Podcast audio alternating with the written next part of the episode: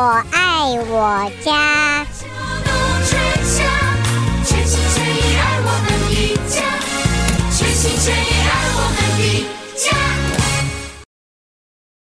朋友们，大家好，欢迎收听德州中文台。再一次的，在今天，我们要和吴哲芳吴博士带给大家这有机园地啊，继续和我们的听众朋友，在就是二月份的我们第二集第二次的节目当中，和吴博士一块儿来看一下，在现在我们这个。呃，瓜圃啊，这个呃菜圃、瓜苗、瓜果树，我们到底现在应该怎么样子来做？怎么样子来安排、来计划？然后呢，大家在今年真的有一个丰收年，希望我们大家都能够呃都能够自给自足啊！我记得这是我们听众朋友讲的。好的，那我们先欢迎吴博士，吴博士欢迎参加，你好。呃，美健还有各位朋友，大家好。嗯，欢迎吴博士。今天我们又要再继续讨论了关于在菜谱瓜果这一方面的讯息。呃，虽然我们在上一次的节目当中啊，吴博士已经呃告诉大家我们在现在应该可以做的要做的事情。不过，我想能不能请吴吴博士再分析一下，好不好？我们再谈一下在现在这个阶段我们可以做的事。可以可以，呃，我我常常在讲，就是说，其实真真正这个冬天呢、啊，它是从这个 Thanksgiving 前后开始，也就是说，大概从十一月初，大家就要提高警觉，为这个冬天做准备。然后，这个 Houston 的冬天什么时候会结束呢？一般来讲，到三月初到三月中这段时间，啊，所以说从十一月初到三月中。大家都要有心理准备，寒流随时可能会来。当然，在不正常状况下，Houston 的寒流曾经到四月还来过啊。可是，一般情形在在在三月中就会就会结束啊。那在这一段时间，十一月到三月之间，哪一个月的这个平均的那个温度会最低的？应该是二月份。我们在这边的话是二月份，温度会不会低？但是低的话不会说极低，啊，就是一般就是弱弱的，大概就是说三十二度啊上下这样子，顶多顶多不会跑到跑到二十几度这种情形啊。所以说我们我我我常常就称说这样子的寒流就叫弱的寒流。但 是这种弱的寒流，你如果说只有三十二度就冰点的上下这个温度的话，一般在二月份的话，它都是怎么样呢？它就是。因为一般，呃，每天的最冷的天气应该就是清晨那个太阳还没有出来的时候嘛。那这种弱寒弱寒流有一种有一种共同的现象，就是它这个温度一低低下来，顶多是只有到维持一度到呃一个小时到三个小时之间。所以说，就是冷天呃冷的气温一下子来，哎，一下子又走了，因为太阳出来，它就它就它就温度就上升。所以对于菜园对于这样子的所谓的弱的寒流，我们一般的话就，如果说你呃，我们朋友就是说，就有提早把这些菜苗种到地上的，尤其是春夏季的菜苗的话，碰到这种弱寒流，要防护防护的话就会比较简单。我们可以就是用那些呃棉布啦啊，轻的这个棉布、塑胶布哦，还有这种。诶，被单我们不要的那个床单啊，被单啊，哦，甚至是不要的这个毛毯，旧的毛毯，哎，稍微盖一下，轻轻的盖上去就好。那如果说怕说，哎，我怕，我们有听众就说，这个盖上去啊，会不会把它压断了？因为 对对对对，这个就是大家担心的，因为那个苗床有的高有的低嘛，呃，长出来有的可能长到三寸，有的才两寸。然后呢，这个盖下来的时候呢，那个就算长三寸，都还是很嫩、很很嫩、很娇嫩的，就怕这个一盖下去了以后，呃，压断。哎，对，压断了。等打开了以后，一看，哇，一半都都都已经壮烈牺牲了。所以，所以我说，啊我们我们吴主播内行。哦，谢谢。这个就是我下一下一句要讲的话。哎，所以说像这种情形的话，如果说你觉得这盖的这个布啊太重。嗯，的话，我们可以就是说看看用砖块啦、花盆啦，在这个菜谱中间啊，它会撑住啊，这样子盖下来就不会直接去碰到这个菜苗、嗯 okay、啊。而且就是说，让菜苗跟这个盖的布啊有有一个空间的话，它更能够达到这个防护的这种效果啊。嗯、那那有的时候就是说，这个弱的寒流常常伴随什么？那个风会吹。那风吹的话，你如果说床单被单太轻的话，它可能会被吹掉嘛，对不对？对。所以说，除了底下要垫垫高一点，上面啊，在那个诶菜谱周边呢、啊，也应该用用也是用砖块或者是花盆啊，稍微把它压住一下哈、啊。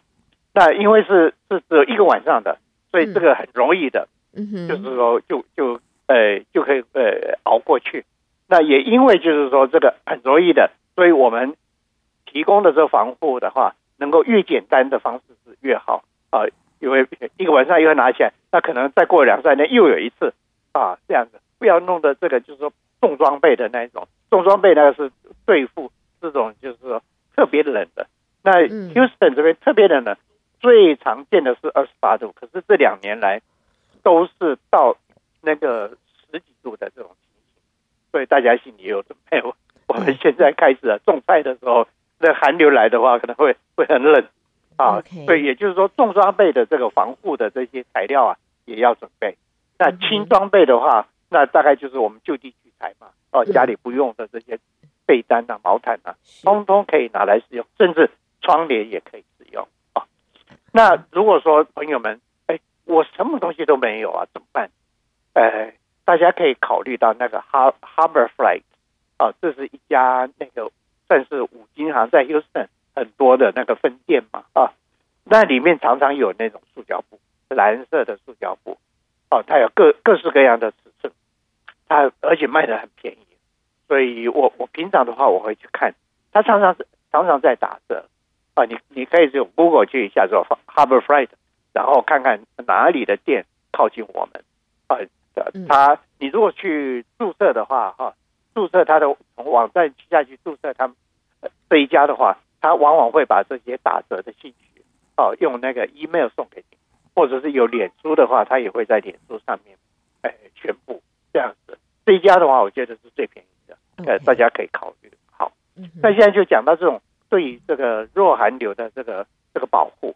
另外的话，我们上个礼拜曾经讲到说，哎，这个菜谱啊，菜地这个土壤怎么准备啊？我们要加。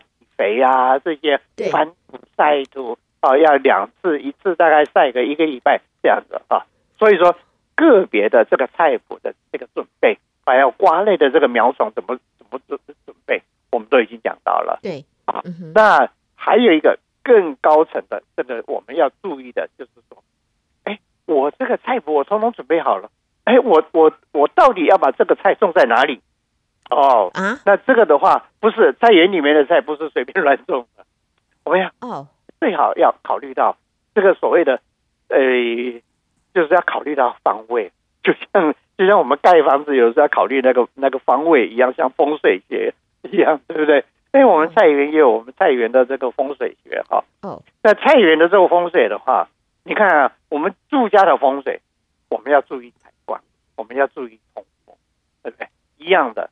菜园的这个风水啊，一样要注意采光，要注意通风。好，我们知道采光跟通风啊，这个是呃要件之外，我们现在就要考虑，哎，所谓的采光，那我怎么知道？那菜园不是都在外面，光线都很亮啊？对呀、啊，都是大太阳底下，这个露天放在那儿的，我们总不可能把菜园放在排流里面嘛？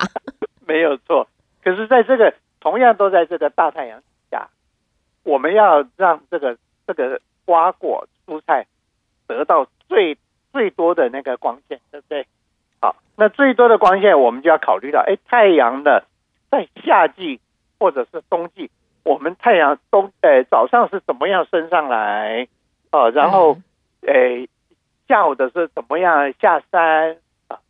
我我们的话，如果说对家里的这个哎这个方位不太清楚，就是说太阳到底在。上来的时候会在你后院的哪一个方向照进来？如果不知道的话，哎，这边就我就提供一个就是概略的这个观念啊。嗯哼。一般的话，我们大概那个春夏季的太阳大概是在我们的东北边，早上、哦、OK，东不不是正东北啊，东东北边上来，然后大概西边到偏西北的地方。好，那、嗯、那秋冬季的话，它会从我们的东南边上来啊，然后大概在西南边下去啊，它一般是这样。所以我们有这个概念以后，那我们要怎么样来安排，让蔬菜瓜果能够得到最多的阳光？啊，我们就是偏北的哦。我们在菜谱我们一开了以后，这个理想的状况就是说，我们的菜谱是一个东东西的走向，就是菜谱的这个排列啊是东西的走向。那东西的走走向，每一个菜谱啊，这个菜菜谱排列以后，它它可以从北到南嘛，对不对？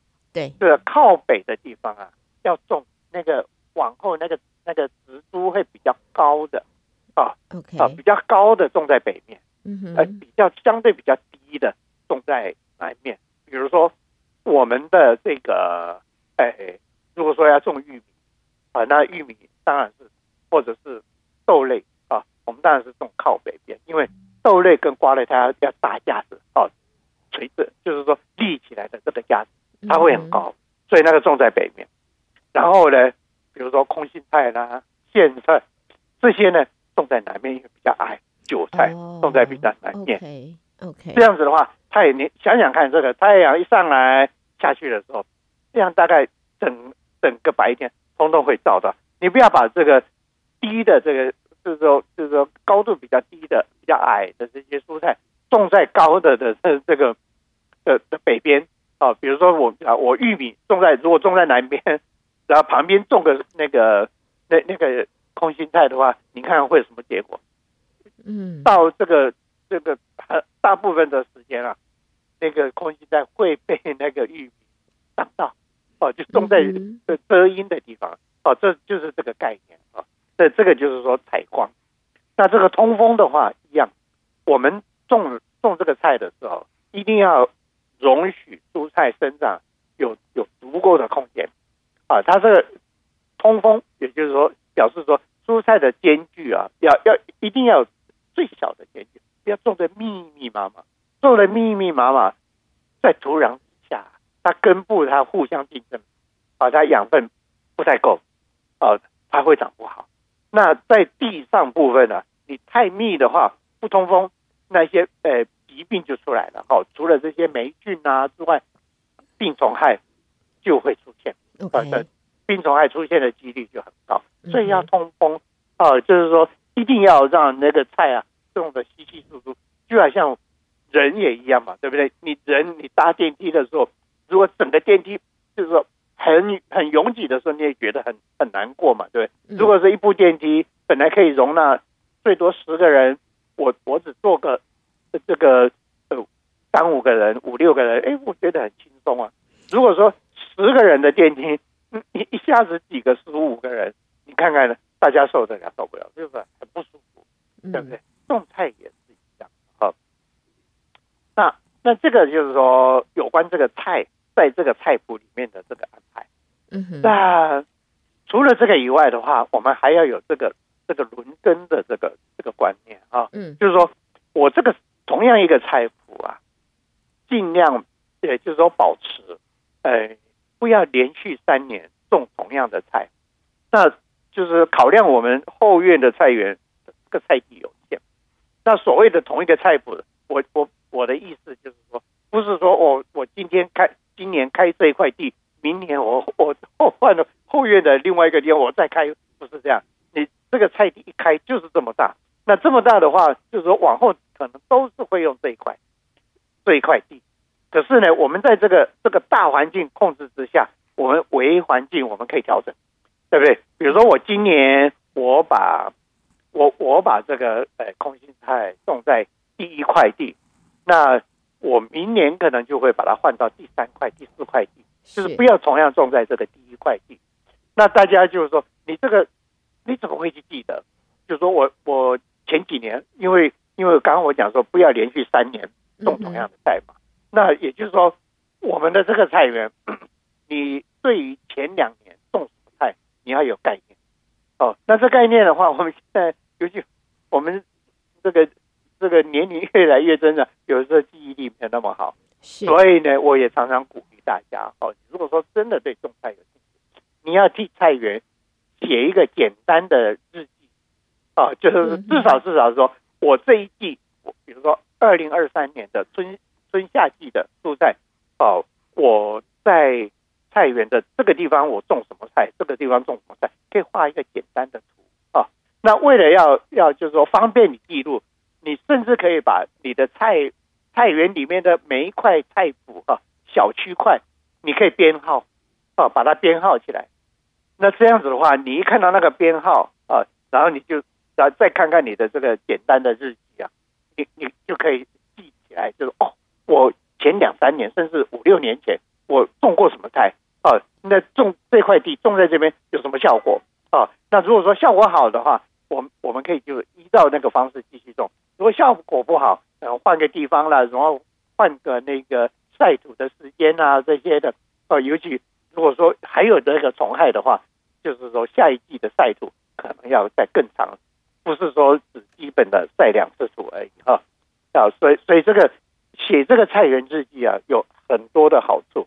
大家如果说，呃，呃，就是说条件可以的话，尽量可以做这一啊。你会发现说，你你可以从这个菜园日记，呃，就是说，就是说得到了很很有用的一个结论啊，是也让你对于种菜的这个知识，呃，很快快速的可以累积，你不会忘掉啊。嗯哼。那除了这个以外，菜园日记以外，好，那我们现在讲，那我要种爬藤类的啊。比如说，诶，瓜类啦，哦，果类啦，啊，这些我要怎么准备？那我们平常的话，华人的这个家庭里面，很多人都种百香果嘛，对不对？是。百香果的话，你可以提供这个水平的这种这种支架哦，搭搭这个架子哦。那我也试验过百香果啊，你就是种成那个垂直式的哦，那那个搭架，就是说上面一条一条杆子。你可以让那个百香果垂下来，它那个产量也很好，而且采光的效果也很好啊。这是百香果。那如果说黄瓜啦、豆类啦之类的，那当然是用呃相对的就是比较垂直。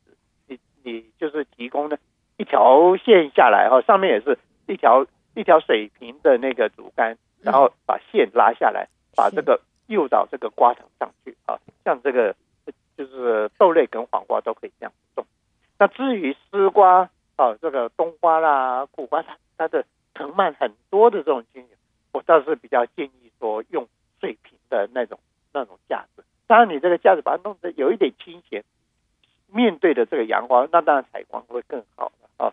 那那像这这个我们讲的这个丝瓜啦、冬瓜啦、苦瓜、葫芦瓜，甚至南瓜之类的话，我们一个原则上就是一个苗床啊。你要准备至少一百平方英尺的这个架子，讲是讲一百平方英尺，可是你回想过来，一方一百平方英尺就是十英尺乘上十英尺，对不对？其实十英尺乘上十英尺的这个空间的话，这个平面的话并不大，因为十英尺才多少？三公尺左右，三公尺左右。哦哦，那还好。三公尺，三公尺，好乘起来这个面积哦，那当然你如果说要产量要稍微高一点的话。哎你可以弄到甚至扩展到两百英尺，那这个如果说条件有的话，哈，可以扩展到两百英尺，那这样子的话，你的产量会更高。还有一个就是说，你搭这个架子，这个架子的空间啊，并不一定要在在那个菜圃，也就是说，架子底下并不一定是菜圃，就是说你这个土洞，你可以就是说，只有在苗爽那个地方，你把这个菜地啊经营好一点，你把这个这个架子啊。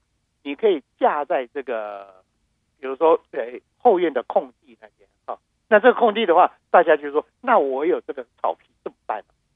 哎，也可以做。那一般我们搭这个架子的时候，我也常常建议大家用那个 T post 当柱子，哦，就是那个钢柱啊。这这个钢柱的话，一般在 Lowe's 或者是 Home Depot 它它都有卖，就是至少六尺的啊，到八尺之间的。然后这 T-post 有一个好处，你你你如果说把它钉到土里面，尤其我们修正的这种，呃，粘土层比较多嘛，哦，嗯、你钉下去很容易就可以钉下去，用用铁锤，啊你要钉钉钉钉钉，把它钉到一个高度，不要说太矮，太矮，你如果说一直弯下去，你可能到时候要要做保养维护工作也比较不舒服，Okay. 就就有相当的高度也就是说，原则上就是说你要进去那个瓜棚底下。稍微头低一下就可以了，这样就好了啊。而且就是说，挑高的话有个好处，底下的草皮啊不会受到破坏，嗯啊，所以说这种情形的话，你就把这个瓜架弄到这边，那柱子是用这个这个钢柱之外，你那横条啊，你可以去买那个木条，或者是家里有竹子的话，用那个竹竿呢，哎，把它绑起来，这样就好。那这一这一种的这个瓜架有一个好处。如果说我今年我不想在这个地方，我觉得不好看，没关系。下一季的话，你要拆也很容易，因为钢柱跟这个上面的这个横条啊，它不是用钉的嘛，一般都是用铁丝绑起来。那你把铁铁丝拆掉就是，而且那个 T-post 我们要从它那个 landscape 这边移除掉，很容易摇摇两三下，一拔就起来了啊。所以这个有有这个好处。那这个是有关这个爬藤类的。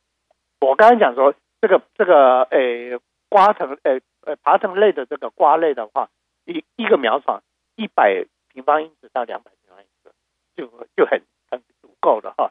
那我所谓的一个苗床的意思，就是照我上个礼拜讲，瓜类的话，最高产量的话是一个苗床种两棵啊，然后那个苗床的话，可能诶它的直径是差不多三英尺到一公尺的一个圆圈的圆圆的一个坑啊，你挖。挖下去大概呃一尺半到两次的深度，把把这个这个苗种好好准备好啊。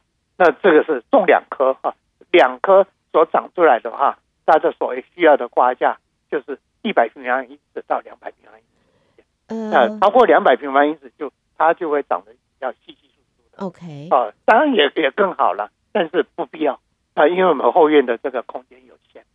那另外的话，对于这个茄科类的这种植物。的话，比如说，诶、欸，番茄，哦，茄子，嗯，辣椒之类的话，我我比较是建议大家就用那个大的那个番茄架，一筐上去，基本上就就足够了。哦，这是最方便。当然，如果说大家如果说嫌那个大的番茄架一个大概五六块钱，嫌贵的话，没有关系嘛。反正是这个这个番茄它这个开枝散叶的时候，也可以用这个杆子哈，这竹竿把它撑住。哦，这样子绑，这样绑也也很漂亮，它采光也可以很好啊，都可以用。也就是说，我们后院的这个这个菜谱啊，所需要用到的那个材料，并没有一定的限制。那我们就就地就地取取材为为原则啊，然后不要浪费材料哦，可以用的可以重复使用，我们都拿来用。OK，啊，这样子的话，我想就是说菜园也不会看起来邋遢。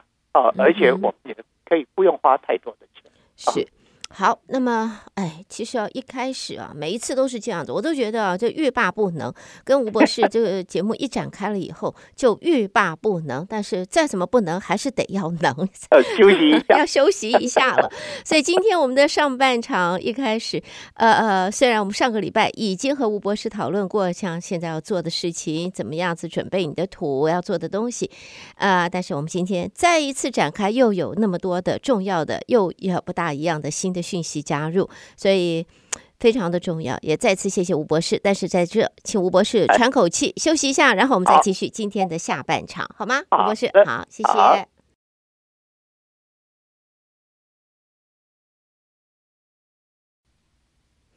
朋友们，欢迎继续回到德州中文台。在今天和吴哲芳吴博士带给大家有机园地我们的下半场展开。我是胡美健。在前一阶段的节目，吴博士和大家做了非常详细的分析啊，在这个阶段可以怎么样子做，要做些什么事情，以及呢，呃，对于不同的瓜果啊，要、要做帮他们。把他们的生长环境事先的安排好，让他们可以恣意的发展生长。然后希望大伙都有个丰收年。下边我们回到呃节目展开今天的下半场。所以吴博士，我们这个上半场讲了这么关于准备工作，来下半场我们就按照往例提出我们听众朋友的问题，好，好吗？嗯，好，一个呢是关于在这个用什么东西到地里边啊翻土，除了除了翻土，除了我们加什么啊鸡粪肥啊，这是大家最常用的。那么我们有听众就问了，他们家因为有新生的新生儿，新生儿的那一个 formula 啊，我们就小 baby baby 吃的那个牛奶，应该不会是牛奶，就是这些，呃，多了，过期了，用不完了啊，那么可不可以倒下去？他们他他说没什么发酵的这一个要求吧，因为他这个不可能不是牛奶，是人工配方。这是一个问题。那么第二个问题呢？呃，就是讲到了，也是讲到养料，讲到豆腐啊。豆腐我们外面买一盒一盒豆腐，这个豆腐过期了。那么这个过期的豆腐，是不是冰箱里面拿出来，这个等到不那么冰，我们就可以直接倒到地里头去，或者加点水，拿那个果汁机啊，把它 blend 打碎啊，加水变成了。不像豆浆的豆腐渣子水，然后倒下去。然后我们也听众，这位听众说，他说他其实他种的是呃，他想问这样子放菜地里好，还是放到他的种的呃果树啊，或者是瓜的下面这样子？我想这两位听众的问题，我们先请吴博士先做个分析，其他还有其他的问题，稍后我们再再往下走，好吗？可以，好的。呃，第一个哈就是 baby formula。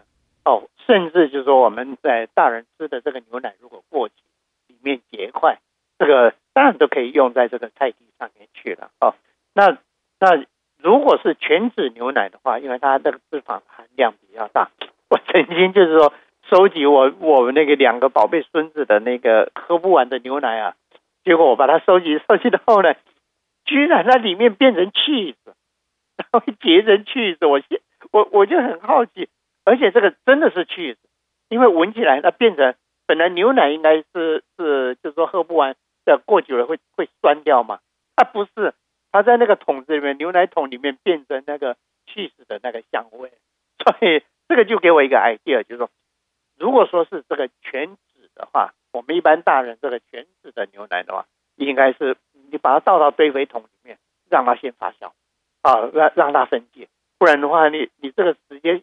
直接倒到菜地，恐怕它分解，呃的过程当中，恐怕对植物不是说很好。可是这种低脂的这种牛奶，或者是 baby formula，我想基本上你要在把它倒到菜地之前，你先把它冲淡，比如说兑水哈，你你一份的这个吃不完的这 formula 兑个三五倍的水啊，啊冲淡了以后直接浇上去，应该是没有问题，因为它没有那个固体的那个物质在那边嘛。啊，它直接就可以渗到那个土里面。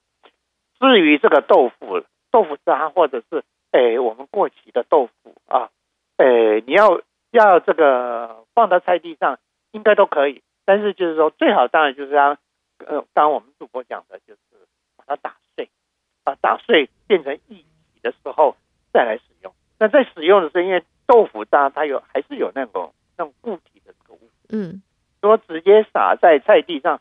怕说其他的动物也会来。啊，所以哦，怕呃，对不起，对不起，吴博士，哎、你刚刚刚你说这个其他的，比如说有这个野生动物，或许会来，哦、哎，虽然它是素的东西哈，哎，所以说这个样子的话呢，倒是建议，好，你这个已经打好了，你就挖一个浅浅的一个一个一个土啊土坑，所谓的浅浅的这个土坑，其实就是把地扒开，你把这些哈这个液体的液态的这个打碎的豆腐啊。你就把它撒在上面之后，你再把土轻轻盖起来啊。那这个深度不需要多深啊，两英寸、三英寸够了啊。不用说像那个我们准备苗种，一要挖挖个十英寸、十二英寸，甚至二十四，不需要啊。所以我我想这样应该，诶，可以用在瓜地啊，也可以用在这个菜地，甚至果树上面都都可以用。尤其像这个豆腐的话，它有钙质嘛，嗯哼，哦，它还有蛋白质。呃，应该是一个很好的肥料。你如果说，哎，懒得这样挖，然后自己家里有那个堆肥堆肥箱的话呢，你就直接倒到堆肥箱里面啊。那还有我们上次这个讲到堆肥箱，嗯、我们上次讲到说苗床的准备，我们只讲到一些呃牛粪肥、鸡粪肥啊。嗯、我漏讲一个，就是堆肥箱里面的那个那个堆肥啊，呃，拿来准备这个苗床也是非常好的。其实这才是最自然的那个有机肥，让大家啊充分呃充充分使用。嗯，OK，好，这样子的话就把它全部混起来，然后这个样子来用。哦，听起来。还不错，蛮蛮蛮蛮蛮蛮蛮蛮蛮容易的。对呀。OK，好，那么下边的话，我想另外也有听众的问题在在这儿，请吴博士分析啊。那么这个听众呢，则问到的就是，呃，因为前阶段我记得吴博士我们也讲到这个种瓜、种果树啊、种菜谱，他问的是说，他的瓜种在大盆子里头，只要一颗。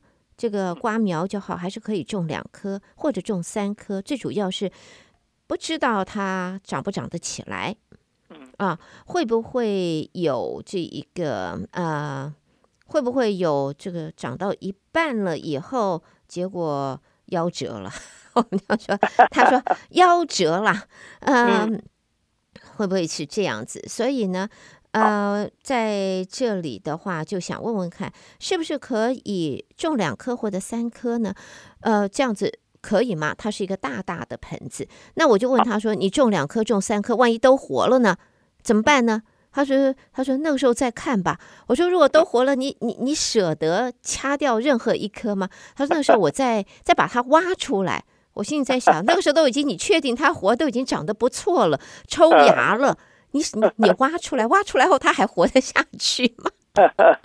没问我们听众，我来问一下吴博士。我想问的是，如果他种了三棵啊，在一个大盆子里，三棵苗，呃，都长成了，而且都很壮硕，那么要分怎么分？然后如果这个还没等到那么久，我们在现在种下去之后，我们就要看看，哎，这一棵苗，这株苗可能长不好，健康不佳啊。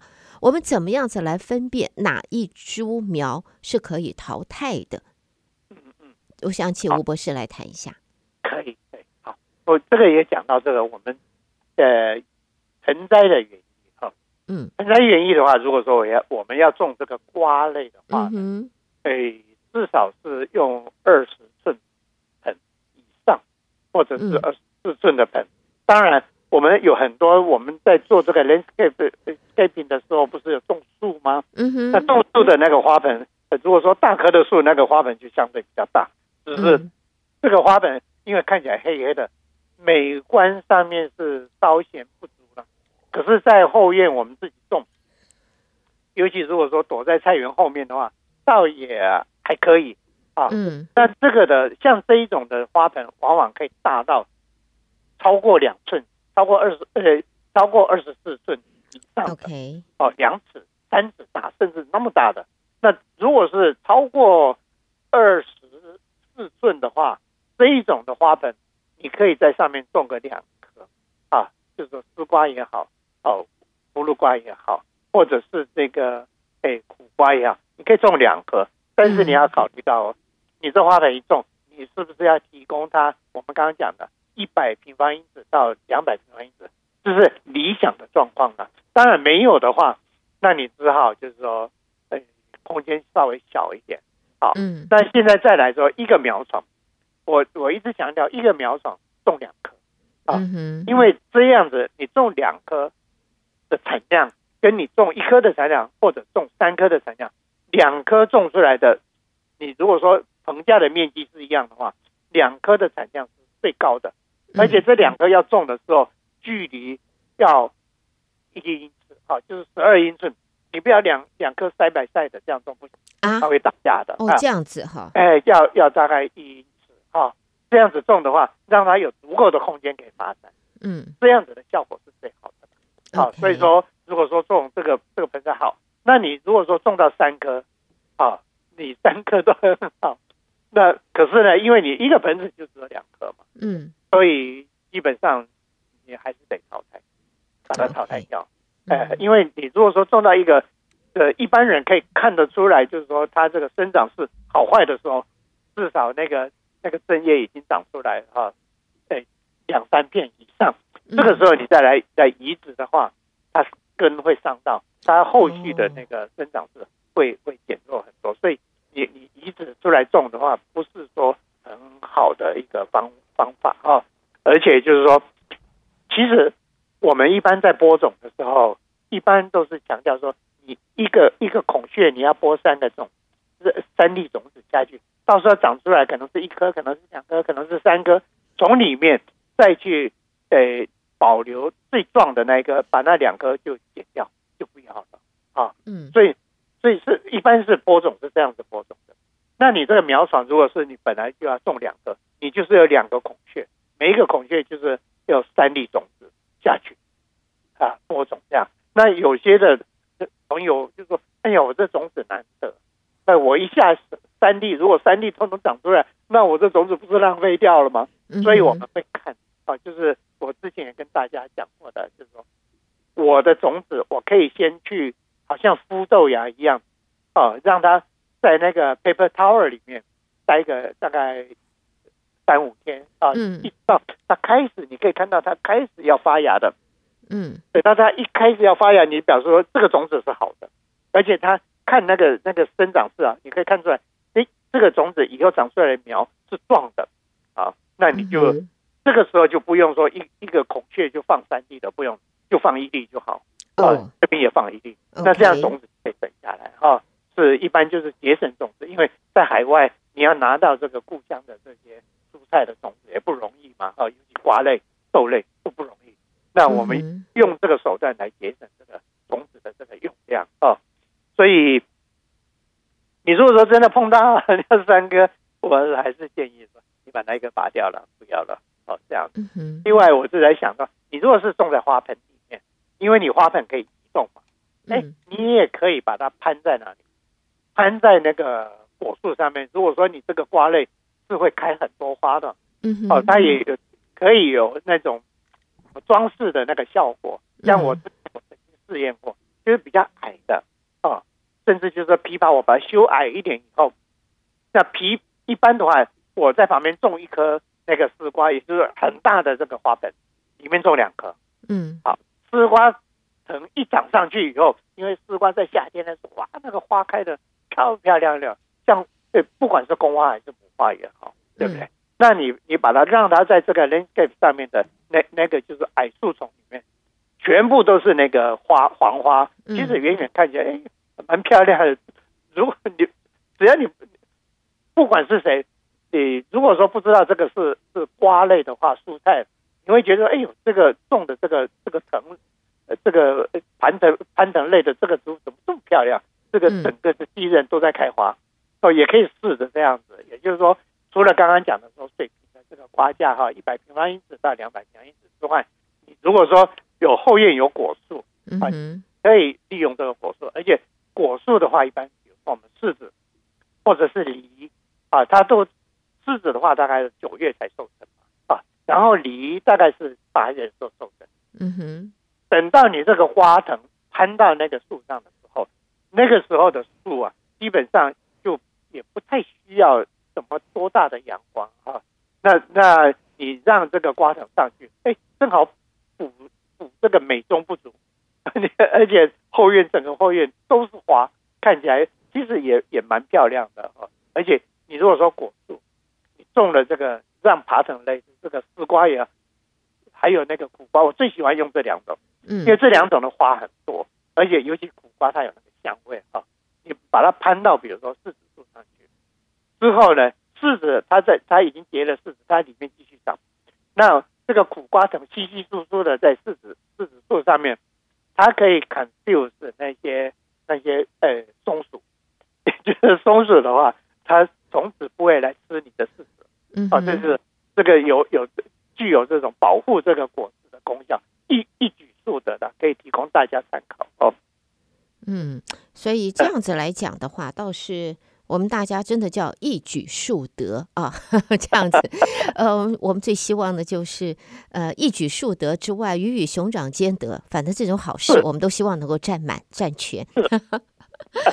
好，下边哈，我想我们在今天的节目，因为已经到了二月中了啊，我们的温度会越来越热啊，会越来越这个暖和了。所以啊，我们在浇水方面的话，一般来讲，我想请吴博士能不能跟大家来谈一下？通常在菜地我们浇水，当然我们知道不要在大太阳底下浇水，但是有的时候你这个阳光实在是过热。热到你会看到那个菜，就算你早上浇过了，但是那个菜叶子啊都蔫了，好像这个脱水的那样子的感觉。所以在浇水方面，我们能不能请吴博士事先跟我们的听众再一次的谈一下，要怎么样子能够能够让这些菜啊，这这这个有蔬菜类，能够在炎热的高温下边，能够不要受到太大的损害。这是一个问题，然后另外一个问题呢，就是问到了我们，我记得我们那个时候，听众常常就是问的，就是我要怎么样子水才叫做浇够？这个不是说我种在盆子里头啊，我给它这个上面放一个放一个水龙头，开着小小的，让它慢慢的流啊流啊流流流流到它哦满起来了，然后呢再降下去，好，我代表这一盆我浇满了。啊，水浇足了，可是我在菜地这个地上面，我要如何才确定我这个水是浇足了？然后，呃，听众不一定都有我们讲的 sprinkler system 啊，所以呢，就是拿这个水龙头在那儿浇的。嗯、呃，要浇多久才叫做浇足？我怎么样子才叫做它每一片叶子上面都有水滴？那我这样子花洒一下，噼里啪啦洒过去，哎，都有水滴了。我要怎么样子来看？所以这一方面，我们在接下来，我们大概还有呃六七分钟的时间，我想先请吴博士来谈一下。好好好，呃，这个浇水的话是一个很有趣的课题了。但是这个在讲这个浇水之前，我也想到哈，刚刚讲到这个瓜果类，我们华人圈子里面很多人喜欢吃那个韩国的黄香瓜嘛，嗯、对不对？对。所以黄香瓜的话，这个种植啊，跟其他我们瓜类种植是一样的嘛。是呃都没有什么哦，对哈，我忘了这位听众的香瓜。哎呀，还好刚才事先跟吴博士沟通一下，要不然后来播出去以后，我被这听众拿拿豆腐给砸了。谢谢吴博士，不用怕，不用怕，这个就是就是说。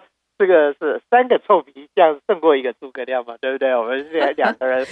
还好还好，事先跟吴博士沟通了一下，讨论了一下听众的问题，要不然的话，哇，妈妈咪啊，我会被听众给骂臭头了。谢谢吴博士，谢谢吴博士。那那那就请吴博士先把这个问题先分析一下。好，那这个呃，这个香瓜的话，因为它的瓜藤比较细嫩，那用花盆来种的话，可以可以种的很好。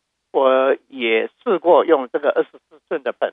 种这个黄香瓜哈，哎，效果不错。那这个黄香瓜的话，你可以用那个大的番茄架来来利用就可以。但是因为这黄香瓜实在是太香，有的时候可能这野生动物会来吃，或者小鸟会来啄，所以那个黄香瓜这个结果之后，你要提供适当的保护。适当保护的意思就是用袋子把它套起来。那你如果说没有这个专业的这个农业的这种套袋的话，我们就用那个。牛皮纸袋啊，就比如说你到 Burger King 啊，到麦当劳去买的时候，它那个 brown bag 啊，来来把它套起来，用那个塑胶绳在在跟在那个蒂头的地方，稍微轻轻的把它绑一下就可以了哈、这个是黄香瓜。那至于它的土的这个这个准备了什么，跟丝瓜了，那么那些诶诶那那个那个苦瓜是是一样的方式啊。所以这个是黄香瓜。那再来的话，呃，讲到这个浇水哈，我们分成盆栽的浇水跟那个菜地的浇水。盆栽的浇水，基本上你花盆越大的，它它水分的保保持会更好啊。那你如果是小花盆，一般的我们浇水就稍微比较麻烦了。就是说我们这个浇水，你不要用水冲啊，不要啪一下冲下去，不要，你轻轻的。就是说，轻柔的那种那个洒水头啊，浇浇下去，一定要浇到看到那个那个水从盆底流出来啊。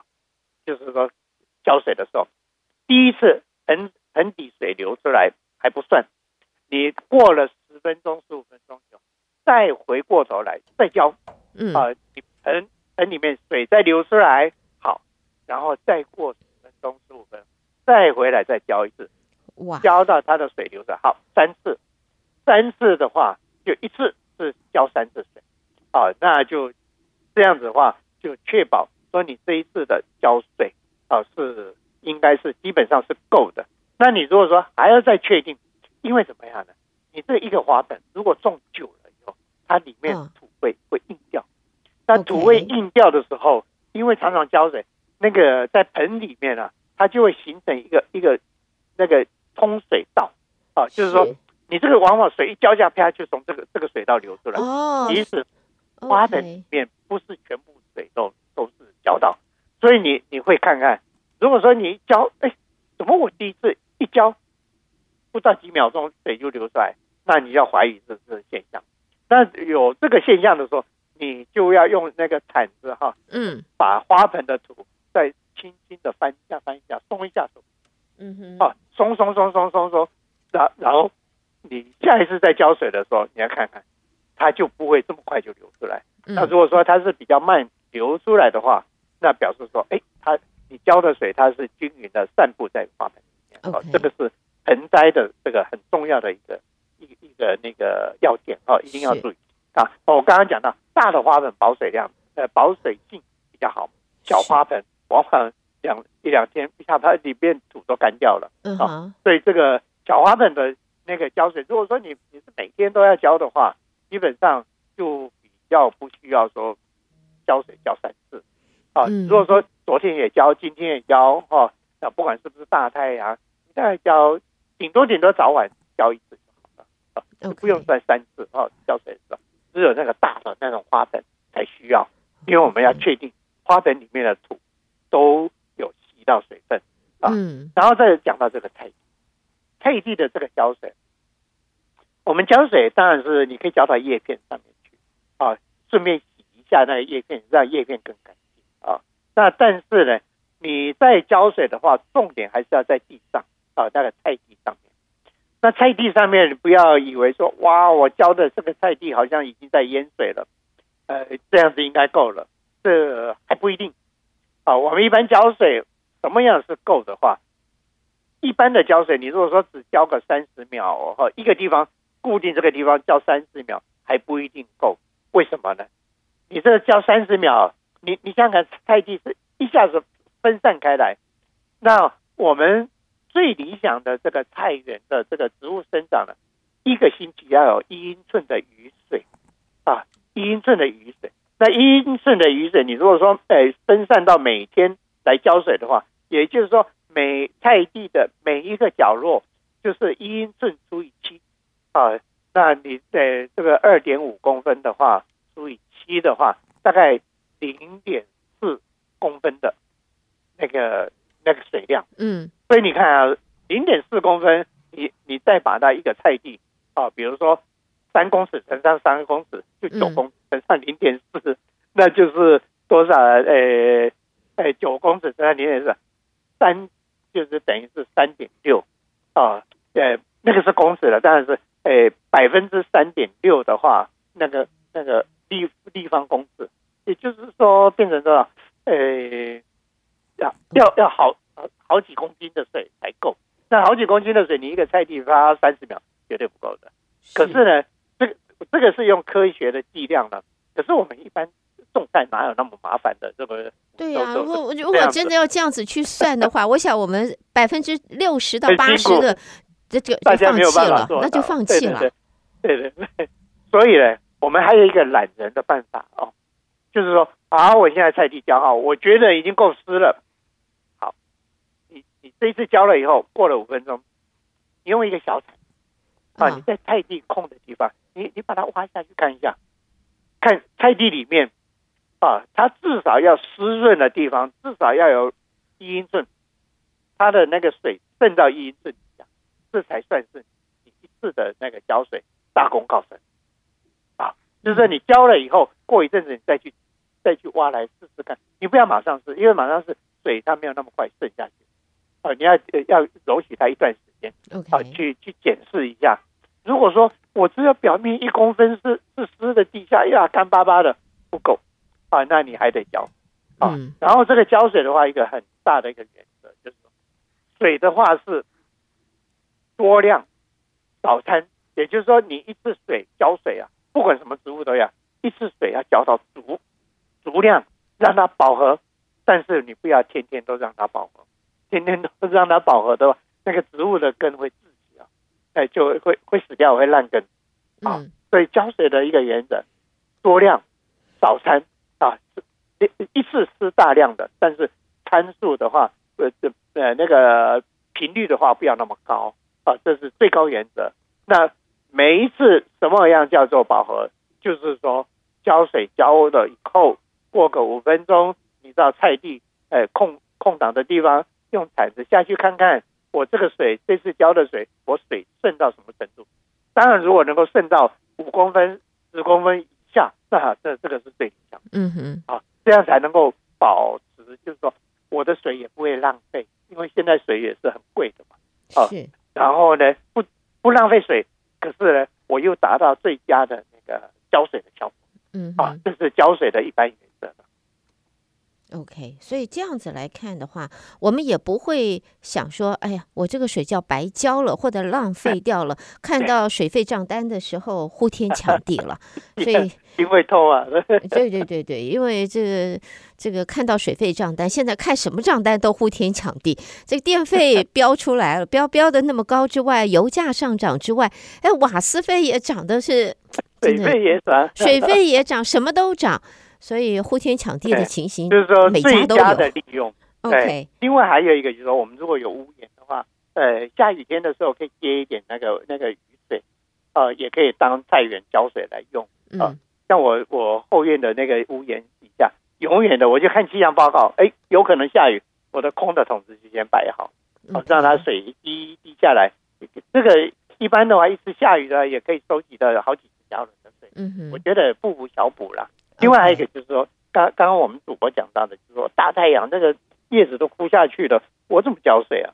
嗯，如果真正的，其实这个大太阳下叶子枯下去，这是植物的自然的这个自保的措施哈。嗯，它就是因为太阳太大嘛，它来不及哎提供水分让让让这个植株去蒸发，它就把叶片面积缩小，吸收阳光面积先暂时缩小一下，等太阳过去了，它又会挺。起来，所以暂时性的这个叶子这样子就是枯下去的话没有关系，怕的就是说，哎，我一直枯枯到，哎，太阳下山它也不起来了，因为这个就不够。所以碰到这种情景，大太阳的时候，能不能浇水？是可以浇水，啊，不是说人家讲说，哎呀，不要浇水，不是，但是浇水要有方法。嗯，你既然碰到这种大热天，就像我们人在大热天，哎呀，好热好热，我想。跳到冷水里面去洗一个澡，哎，不能哦，这个是一下子从热极热到极冷，那你可能会会被中暑啊。所以呢，我们要怎么浇水？我们先先用那个那个洒水头啊，就是对着空空间哈，空中你就做成那个细细水滴的那种雨雾一样水雾这样子哈，先慢慢喷这个叶子啊，那让这个叶子慢慢慢慢慢慢，它会有那个水。在叶子上面，这样子的话，它可以慢慢的降温啊。那那降温到一个程度，哎，你再在菜地的这边哈，再再补充一点水，这样就可以了啊。是，千万不要说啪一下那么热的天，我我很强的水柱就过去，它它也会受伤 啊。很重要，是。好，再一次的谢谢吴哲芳吴博士啊，在我们今天啊，好快啊，时间好快啊，在我们今天这个第二次这这个月第二次的节目啊，又一次的带给大家如此丰富的内容，谢谢吴博士，谢谢吴博士。那么下半场的节目在这里要告一段落了，我们和吴博士相约呃三月。对，春春暖花开的时候，我们继续和吴博士。谢谢吴博士了，谢谢。OK，谢谢大家。OK，拜拜，拜拜。